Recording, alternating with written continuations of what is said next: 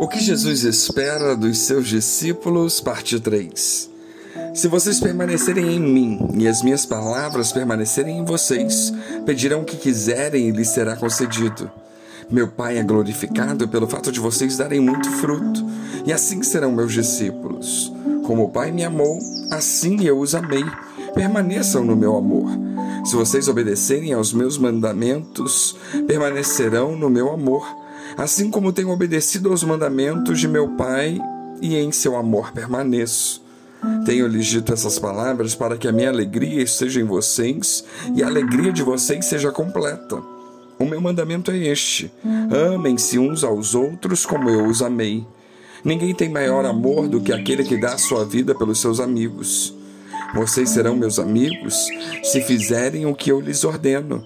Já não os chamo de servos, porque o servo não sabe o que o seu senhor faz. Em vez disso, eu os tenho chamado amigos, porque tudo o que ouvi de meu pai eu lhes tornei conhecido. Vocês não me escolheram, mas eu os escolhi para irem e darem fruto, fruto que permaneça, a fim de que o Pai lhes conceda o que pedirem em meu nome. Este é o meu mandamento: amem-se uns aos outros. João 15, 7 a 17. Todos nós temos expectativas acerca das pessoas com as quais nos relacionamos. Por exemplo, o que esperamos do nosso cônjuge? O que esperamos dos nossos filhos? O que esperamos dos nossos pais? O que esperamos do nosso chefe? O que esperamos de um novo governo? O que esperamos do nosso pastor? Sempre vamos criar expectativas com essas relações, no entanto, será que já paramos para pensar sobre o que Jesus espera de nós? O que Jesus espera do nosso relacionamento com Ele? Assim como temos expectativas em relações interpessoais, Jesus também tem expectativas a nosso respeito, reveladas nessa perícope bíblica. Quais são as expectativas de Jesus com relação à nossa vida? O que Jesus espera dos seus discípulos? Bom, Jesus espera que nós frutifiquemos em todo o tempo. João 15, versos 5 e 16 diz: Eu sou a videira, vocês são os ramos. Se alguém permanecer em mim e eu nele, esse dará muitos frutos. Vocês não me escolheram, mas eu escolhi vocês para irem darem fruto e fruto que permaneça. Jesus escolheu os seus discípulos e os nomeou para transmitirem o Evangelho e desse fruto, dessem fruto para o reino de Deus. Cada pessoa alcançada por Jesus é um ramo da videira que precisa frutificar. No entanto, o segredo para frutificar em todo o tempo é permanecer. Aqueles que fracassam no permanecer, fracassam em dar frutos que glorifiquem a Deus.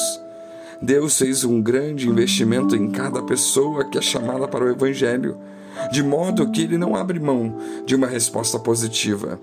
Ninguém planta uma videira esperando colher sombra ou colher folhas. Quem planta espera colher seus frutos. No caso das videiras, espera-se colher uvas. Do mesmo modo, Deus, ao nos salvar, nos incluiu no seu reino, ou seja, na sua igreja, e espera que nós venhamos reproduzir, gerando outras vidas para Ele, multiplicando assim o número dos seus discípulos. Pois o fruto do discípulo é outro discípulo. Todo cristão é um discípulo de Jesus e, como tal, deve reproduzir outros discípulos. O que faz de alguém um cristão é o fato fato de ele ser uma cópia de Jesus, que reproduz outras cópias de Jesus. Se por alguma razão não estamos frutificando, precisamos avaliar o motivo e voltar a dar frutos no reino de Deus. Nascemos para ser pessoas frutíferas. Por isso, não aceitemos uma vida de esterilidade. Declaremos pela fé que seremos discípulos frutíferos grandes discípulos para uma grande missão. É o que Jesus espera de nós. Discípulos que geram outros discípulos em um círculo que só termina quando Jesus voltar. Não fomos chamados para reter, fomos chamados para ganhar restaurar, discipular e enviar. Que Deus nos abençoe.